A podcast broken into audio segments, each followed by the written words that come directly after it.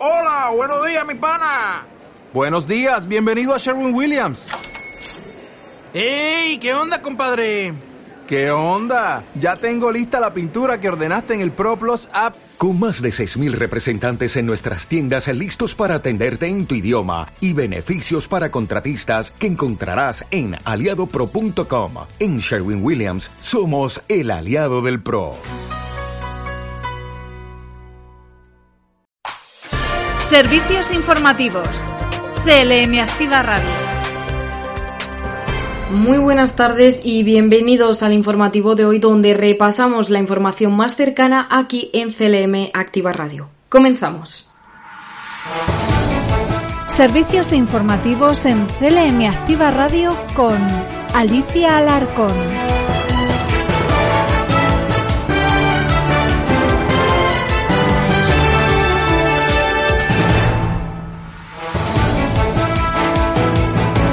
Hablamos de salud pública donde continúan descendiendo los casos y hospitalizados por COVID-19 en Castilla-La Mancha.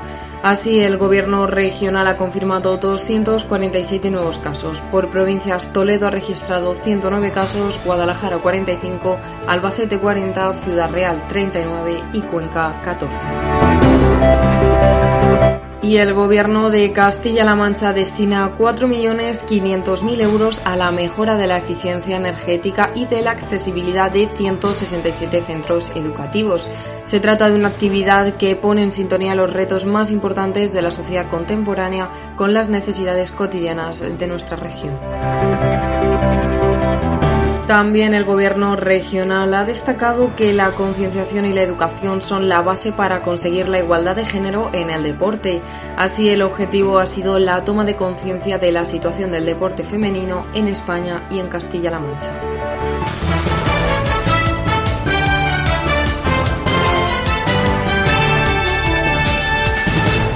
Continúan descendiendo los casos y hospitalizados por COVID-19 en Castilla-La Mancha. Así, el Gobierno regional ha confirmado 247 nuevos casos.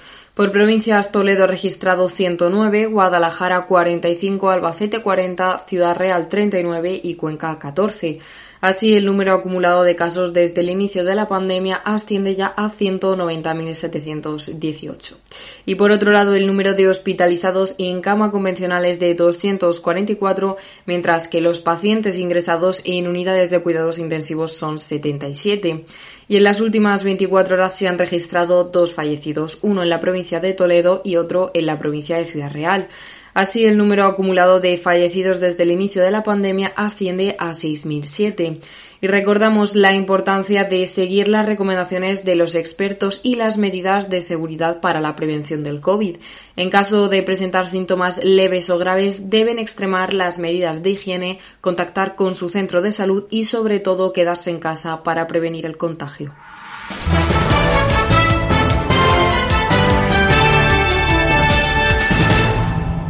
Y por otro lado, el Gobierno de Castilla-La Mancha destina 4.500.000 euros a la mejora de la eficiencia energética y de la accesibilidad de 167 centros educativos. Así lo ha anunciado la consejera de Educación, Cultura y Deportes, Rosana Rodríguez. El Gobierno de Castilla-La Mancha destina cuatro millones y medio de euros a la mejora de la eficiencia energética y de la accesibilidad de 167 centros educativos.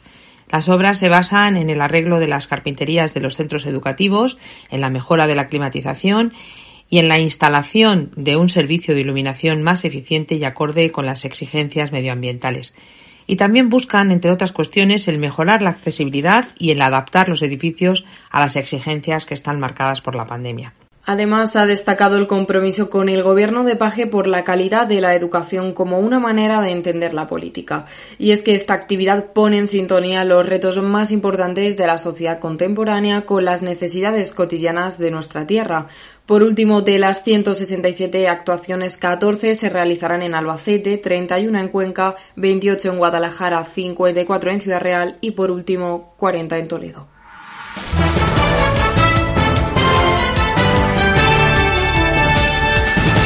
Y también el gobierno regional ha destacado que la concienciación y la educación son la base para conseguir la igualdad de género en el deporte. Ayer tuvo lugar la primera mesa de igualdad de género en deporte que ha tenido como objetivo la toma de conciencia de la situación del deporte femenino en España y en nuestra región. Para ello se ha proyectado la película Las hijas de Cimisca y después se ha realizado un debate con la intervención de la directora Beatriz Carretero. La película es documental y trata sobre la desigualdad de género en el deporte como un reflejo de la sociedad en la que vivimos. En ella se le da voz a mujeres que son referentes, que han conseguido grandes logros en su carrera y que cuentan su historia personal. Además, se pone de manifiesto la desigualdad existente y proponen ideas para su erradicación. Además, el debate ha estado moderado por el periodista de la cadena SER de Toledo, Rubén Delgado.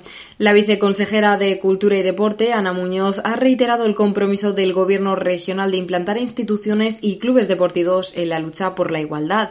Así ha subrayado que es necesario trabajar de la mano para conseguir esta igualdad plena para todas las personas sin distinción. Y por último, Muñoz ha destacado que Las hijas de Cinisca traslada el claro mensaje de hacer visible lo invisible, sensibilizar, concienciar de la gravedad de este tema y sobre todo conseguir un futuro mejor para todas las personas. Servicios informativos. CLM Activa Radio.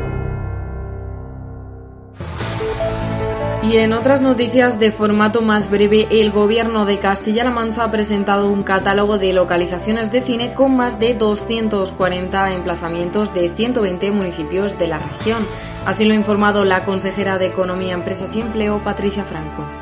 Estamos acompañando en toda la parte de permisos, que quizá a veces es la más complicada para quienes vienen a rodar desde fuera, eh, temas de scouting, de casting, en definitiva dando todo el soporte posible y sobre todo estamos visibilizando mucho más todo el potencial que tiene Castilla-La Mancha. Estamos en el centro de España, perfectamente ubicados y tenemos una amplia variedad de recursos que son súper importantes para la industria del cine. Y eso pues, nos ha permitido ahora, junto con Ismael, eh, desde la Field Commission montar una nueva iniciativa que es un catálogo de localizaciones eh, que es Castilla-La Mancha Scouting que tiene ahora mismo a 120 municipios que han subido a este catálogo más de 240 iniciativas, proyectos donde se puede venir a rodar. Por último, Patricia ha destacado la participación de la región por segundo año consecutivo en Fitur Screen, el espacio temático dedicado a la industria cinematográfica en la Feria Internacional de Turismo. Y por otro lado, la UCLM y el Ejército de Aire firman un convenio para el desarrollo de actividades en el ámbito del proyecto de la base aérea conectada, sostenible e inteligente. Así han suscrito un protocolo general de actuaciones para el desarrollo de actividades en torno a este proyecto. El proyecto BAXI tiene como objetivo aumentar la eficacia, productividad, eficiencia y sostenibilidad de las bases aéreas. Así, el área de sostenimiento 4.0 y conectividad global están vinculadas a tecnologías y soluciones donde la UCLM tiene su propio espacio. Mediante este protocolo general se sientan las bases de colaboración y apoyos mutuos entre el Ministerio de Defensa y la UCLM en lo relativo a investigación, desarrollo e innovación. Así se establece la colaboración para el desarrollo del intercambio de información de interés para ambas partes, entre otras actividades. Por último, el protocolo tendrá una duración de cuatro años prorrogables por periodos sucesivos de dos años. Servicios informativos en CLM Activa Radio con Alicia Alarcón.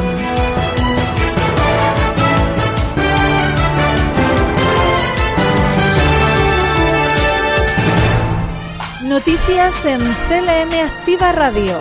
Las noticias más destacadas en Albacete. Y comenzamos ahora la ronda de noticias por provincias con Albacete, donde el gobierno regional ha reconocido el esfuerzo de las cooperativas que dan valor al producto, embotellando el vino y crean futuro en el medio rural. Así lo indicó ayer el consejero de Agricultura, Agua y Desarrollo Rural, Francisco Martínez Arroyo, durante su visita a Bodegas San Dionisio de Fuente Álamo. Estamos en Fuente Álamo, un municipio que tiene desde hace tiempo problemas con el agua y yo quiero aprovechar esta visita para anunciar una inversión muy importante que va a hacer la Agencia del Agua aquí en Fuente Álamo. Es una inversión muy necesaria porque necesitamos dar agua de calidad.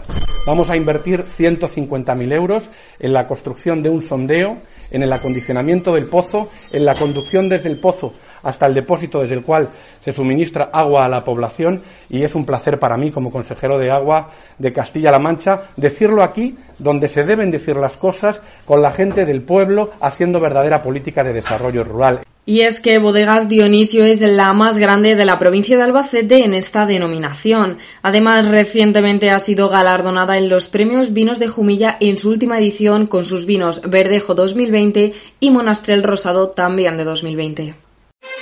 Noticias en CLM Activa Radio. Las noticias más destacadas en Ciudad Real. Y en Ciudad Real, el Ayuntamiento de Manzanares tramitará decisiones sobre las fiestas locales de 2022 y la ampliación del horario de terrazas durante el verano en el Pleno Municipal. Así, el próximo lunes 24 de mayo tendrá lugar a través de videoconferencia esta sesión del Pleno Municipal. Todos aquellos interesados podrán seguir la reunión en directo a través de la web y la televisión municipal, ya que se celebrará a puerta cerrada por las restricciones a las que obliga la pandemia. Entre los asuntos a tratar se hablará sobre la ampliación del horario autorizado para el uso de terrazas de la hostelería hasta las dos y media de la madrugada. Será en horario de verano los viernes, sábados y vísperas de festivos. Además, se hablará sobre las fiestas locales de 2022 por la propuesta del 15 de julio con motivo de la feria y fiestas y la del 14 de septiembre, día del patrón de la ciudad. Por último, informamos de que la sesión comenzará con la propuesta de bonificación en el impuesto de construcciones, instalaciones y obras. Se trata de un 87% para la empresa Ribulis con motivo de las obras que realiza en el polígono industrial. Además, el presidente García Paje augura que 2022 será un año importante para Ciudad Real, con el Centro Regional de Folclore y la ciudad administrativa. Así, Paje ha hablado sobre la importancia de esta realidad. El año que viene será una realidad la macroobra, una obra la más importante probablemente que se hizo desde el AVE, junto con la ampliación de los pabellones feriales en, la, administración de la Junta. Va a ser una obra evidente el año que viene. Como también Evidentemente, en otoño estará en obras el Centro Regional del Folclore. Todos nos hubiera gustado que estuviera antes, pero lo cierto y verdad es que las cosas no son fáciles y menos haber tenido que lidiar con tantos contratos casi casi por, por televisión, porque realmente llevamos un año con muchísima gente trabajando a distancia. Y lo cierto es que las cosas van rodando. Así lo señaló ayer Paje durante la firma de un convenio entre el Gobierno regional y el Ayuntamiento de Ciudad Real para posibilitar la construcción de la segunda ronda sur en la ciudad. Y por otro lado, en Calzada de Calatrava se pincelan los últimos retoques para la celebración del séptimo encuentro Bretania de Poetas Palabras al Campo. Debido a la pandemia, el encuentro de la provincia tendrá el aforo limitado con reserva anticipada de entradas, aunque recordamos que son gratuitas. Así, Calzada de Calatrava ha sido la localidad elegida para la celebración del evento este año denominado Palabras al Campo. Se trata de un encuentro en el que un total de 17 poetas ofrecerán un recital de poesía. El mismo tendrá lugar en el patio San Francisco de la localidad calzadeña el sábado día 22 de mayo a las 8 de la tarde y que como viene siendo habitual cuenta con la colaboración del Alfararias. La presentación del acto estará a cargo de la directora de la Biblioteca Municipal Cervantes, María Mercedes Alonso. Además, contará con la concejala de Educación en representación de la alcaldesa. Además, el evento cultural cuenta con un invitado de excepción, el poeta y escritor calzadeño Pedro Antonio González. Y por último, el séptimo encuentro de Oretania de poetas y el libro resultante estarán coordinados por el poeta solanero Luis Díaz Cacho Campillo. Noticias en CLM Activa Radio. Las noticias más destacadas en Cuenca. Y en la provincia conquense, Cuenca en Marcha pedirá al Pleno Municipal que se constituya una comisión de investigación por el derrumbe de la calle Canónigos. Así pedirán la comparecencia de concejales de urbanismo, patrimonio y mantenimiento urbano. El Pleno del Ayuntamiento celebrará el próximo jueves una moción para construir una comisión de investigación que esclarezca y depure responsabilidades sobre el hundimiento de la calle. La concejala de formación, María Ángeles García, ha esgrimido que las acusaciones se han intercambiado estos días entre los grupos municipales del PSOE y PP porque ponen en manifiesto que tratan de pasarse la patata caliente sobre este tema. Además, se ha advertido de que si no tienen nada que ocultar, deberían votar a favor de la petición para que todos los conquenses tengan información transparente sobre lo que ha sucedido después de invertir cientos de miles de euros en esta calle. Por último, se ha anunciado que pedirán la compadecencia de la concejala de Urbanismo y de Patrimonio para rendir cuentas sobre su gestión de los hechos ante el Pleno Municipal. Por otro lado, Cuenca invita a disfrutar de la naturaleza, la cultura y la tranquilidad y muestra su oficina turística online. Así, el Ayuntamiento de Cuenca ha presentado en la Feria Internacional de Turismo una ambiciosa campaña promocional en algunas zonas de Madrid. Será el principal mercado emisor para la ciudad que se pondrá en marcha durante el mes de junio y que llega a unos 8 millones de usuarios. La campaña Cuenca solo para ti se mostrará en 80 soportes publicitarios, en kioscos de prensa de la capital y en 10 pantallas digitales ubicadas en Gravían, entre otros lugares. Naturaleza, cultura y tranquilidad son conceptos de los que goza Cuenca y que se quieren trasladar a través de esta campaña publicitaria. El alcalde Darío Dolz ha explicado que saben que son los valores turísticos más apreciados en estos momentos en que comienza a vislumbrarse la luz tras la pandemia. Por último, ha animado a los potenciales turistas para que vayan a conocer Cuenca o a repetir todas las veces que quieran si ya la han visitado. Noticias en CLM Activa Radio. Las noticias más destacadas en Guadalajara. Y en Guadalajara, Emiliano García Paje ha inaugurado en Marcha Malo el primer foro de telecomunicaciones de Castilla-La Mancha que analiza la conectividad en el mundo rural. Así, el foro Una región conectada ha celebrado a lo largo de la mañana su primera edición. El acto ha contado con la presencia del presidente regional acompañado por el consejero de Desarrollo Sostenible, el presidente de las Cortes y el alcalde de Marchamalo. El evento ha sido organizado por el Gobierno de Castilla-La Mancha a través de la Consejería de Desarrollo Sostenible con el claro objetivo de analizar la conectividad en el mundo rural. Además, el encuentro ha contado con una continuidad en el tiempo, fomentando su celebración con periodicidad anual para atender y tratar cuestiones en cada una de las sesiones. En este primer foro de telecomunicaciones regional se pretende poner el foco en cómo dirigir la conectividad a las zonas rurales. Así se pretende evitar el despoblamiento y analizar la forma de acelerar el despliegue de las telecomunicaciones para lograr la plena conectividad en estos territorios. Por último, se han abordado cuestiones como las oportunidades que se desprenden de la expansión de las telecomunicaciones tanto para la ciudadanía como para el sector empresarial. Por otro lado, el Ayuntamiento de Guadalajara da un importante salto en el camino hacia la administración electrónica. El concejal de Nuevas Tecnologías del Ayuntamiento, Israel Marco, ha destacado el salto cuantitativo que ha dado el consistorio alcarreño en materia de la administración electrónica. Así han aumentado 18 veces la capacidad de la sede electrónica para incrementar los trámites relegados de 6 a 111 trámites. Marco ha explicado que en 2020 se han tramitado un 28% más que en 2019. Ahora en 2021 uno de cada tres trámites han sido 100% electrónicos. Además, Israel ha indicado la mejora del uso de los paneles informativos distribuidos por la ciudad. Anteriormente informaban solo de las plazas de parking y ahora alertan también de las nuevas normas de tráfico y recomendaciones sanitarias, entre otros. Además, Marco ha añadido que estas acciones, junto a la cita previa, mejoran los canales de comunicación entre el ciudadano y el ayuntamiento. Por último, el concejal de tecnología se ha explicado que se está trabajando en la mejora de la página web. Así se ha creado un comité para coordinar los próximos caminos que se marcan un antes y un después en la web y portales del ayuntamiento. Noticias en CLM Activa Radio. Las noticias más destacadas en Toledo. Y por último, en Toledo, la Dirección General de Tráfico ha instalado dos nuevos radares en la provincia para controlar la velocidad en vías urbanas. Así, la velocidad máxima queda limitada a 30 km por hora en calles de solo un carril por sentido. El objetivo del ayuntamiento es controlar la velocidad en sus calles, ya que los nuevos límites de velocidad están en vigor desde el pasado día 11 de mayo. La Jefatura Provincial de Tráfico de Toledo ha recibido estos nuevos radares que se suman ya a uno existente en la provincia. Además, serán cedidos a la policía local por la provincia de Toledo para controlar de forma más eficaz el cumplimiento de los límites de velocidad en vías urbanas.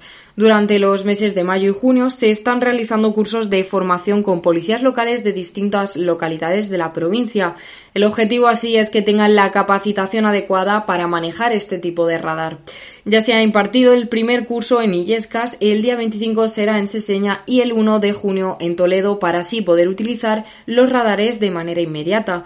El objetivo de estos dos nuevos equipos de control es concienciar a los conductores para que se adapten a la velocidad a la que se circula en las vías urbanas. Así, la visibilidad de los radares que utiliza la policía local favorece la conducción entre los conductores ante los riesgos de la velocidad inadecuada. Y por otro lado, se han congregado más de 100 manifestantes en Toledo contra el ERE de CaixaBank que afectaría a 228 empleados en Castilla-La Mancha. Así, ayer estos trabajadores protestaron por el expediente de regulación de empleo tras la fusión entre la entidad y Bankia. Fue la primera acción de este tipo en la que se ha dado cita a más de 100 personas en la sede de la dirección de Toledo. La presidenta del comité de empresa, Elena Díaz, ha expresado que el objetivo de CaixaBank es mostrar su más absoluto rechazo a un ERE que califican de salvaje. Se trata del mayor ERE de la historia del sector financiero en España. Además, Elena Díaz ha afirmado que afectaría a unos 7.800 empleados.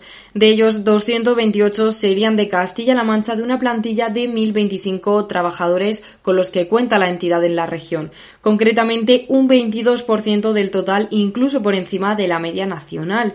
Desde el comité de empresa reclaman voluntariedad en el proceso y rechazan cualquier medida forzosa. Según ha señalado Elena, la dirección alude a causas organizativas, pero creen que el fin de este ERE no es otro más que el económico. Servicios informativos. CLM Activa Radio. CLM Activa Radio. Deportes.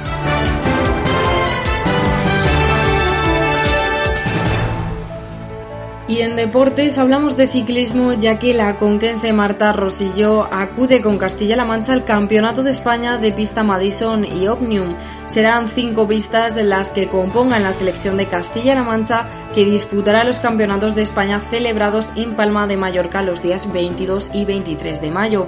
Alejandro Díaz Delgado, integrante junior que también iba a disputar, ha causado una baja en las últimas horas por una caída que le impide pedalear. Los ciclistas competirán en el Velódromo Illes Baleares de Palma bajo la dirección del victoriano Cerezo, seleccionador regional de pista y el técnico Ramón Perona. Los cinco seleccionados se enfrentarán a la disciplina de Omnium mientras que Carlos y Daniel disputarán finalmente el Madison, prueba que se suma este año al Nacional. Los resultados finales son toda una incógnita para un combinado que esperaba la convocatoria del campeonato más tarde, pero que se presenta fuerte ante este adelanto. Y por otro lado, en fútbol, el Albacete consuma el descenso tras los triunfos de Alcorcón y el Logroñés. El Albacete se convirtió este miércoles en el primer equipo en certificar el descenso a la antigua Segunda División B. Así lo hará tras los triunfos cosechados por el Alcorcón, que se impuso por un 2 a 0 al Sabadell, y el Logroñés, que derrotó por un 1 a 0 al Fuenlabrada. El conjunto manchego no pudo pasar el martes del empate 1 a 1 en casa ante el Lugo. El equipo albaceteño necesitaba que el Alcorcón y el Logroñés perdiesen para mantener vivas sus opciones de salvación. El conjunto albacetense ha cuajado una pésima temporada 2020-2021 en la que solo ha marcado 27 goles en 40 encuentros. Son cifras con las que le convierte el líder de la tabla de los equipos menos goleados junto al Logroñés. El club blanco ha comunicado que todos los que sienten el alba están sumidos en una profunda tristeza que tienen que transformar lo antes posible en energía e ilusión de cara a lo que está por venir. Información meteorológica en Castilla-La Mancha.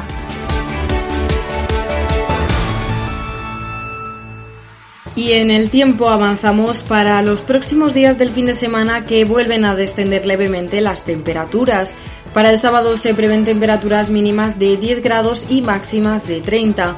Además, la región presentará cielos muy nublados, aunque sin previsión de chubascos. Y para el domingo se prevén temperaturas más bajas que oscilarán entre los 6 grados de mínima y los 23 de máxima, con una alta probabilidad de chubascos en la parte suroeste y este de la región. Y para hoy la Agencia Estatal de Meteorología ha previsto temperaturas que oscilan entre los 11 grados de mínima y los 31 de máxima. Además vuelven los cielos muy nubosos aunque todavía sin probabilidad de chubascos. También contamos hoy con vientos que se aproximan desde el suroeste y se dirigen hacia el este en su gran mayoría. Por provincias y desde el norte, Guadalajara contará con las temperaturas más bajas que oscilarán entre los 11 grados de mínima y los 27 de máxima. Por otro lado, Toledo presenta temperaturas de entre 15 y 31 grados. Cuenca contará con una temperatura que se situará entre los 11 grados de mínima y los 28 de máxima. La provincia de Albacete presenta las temperaturas más altas situada entre los 13 grados y se alcanzarán los 32 de máxima. Y por último, Ciudad Real contará con temperaturas de entre 16 y 31 grados en el resto del día. Y a nivel cultural y para cerrar la temporada de primavera vuelve la escena a las tablas del Gran Teatro de Manzanares en Ciudad Real. Así los espectáculos teatrales regresan a los escenarios con un cartel de lo más atractivo. El concejal de Cultura Candy Sevilla ha dado a conocer los actos que servirán para cerrar la temporada de primavera en el Gran Teatro. Algunos de ellos son Circo Sicario con Aloló, Pentación con Intocables y Ron Lala con Andanzas y Entremeses de la Juan Rana. Además, ellas son las compañías que protagonizan la programación teatral del mes de junio. Y es que tras más de un año sin poder disfrutar del teatro en Manzanares, las artes escénicas regresan al teatro con una oferta que hará las delicias del público de la localidad. Informamos que serán con todas las medidas sanitarias, no llegando a cubrirse el máximo del aforo permitido, ya que se alcanzará un máximo del 65%. Para Manzanares en escena, el área de cultura ha escogido cuatro montajes que le aportan a la programación una categoría de primer nivel. Los días que tendrá lugar las representaciones son el 2, el 5 y el 18 de junio, además del 12 de julio. Y según ha destacado el concejal de Cultura, esta programación y su económico coste es posible gracias al convenio con la Red de Artes Escénicas de Castilla-La Mancha. Y hasta aquí el informativo de hoy con las noticias más cercanas de Castilla-La Mancha en la sintonía de CLM Activa Radio. Y recuerden que regresamos la semana que viene con más informativos. Hasta pronto y que pasen un buen fin de semana.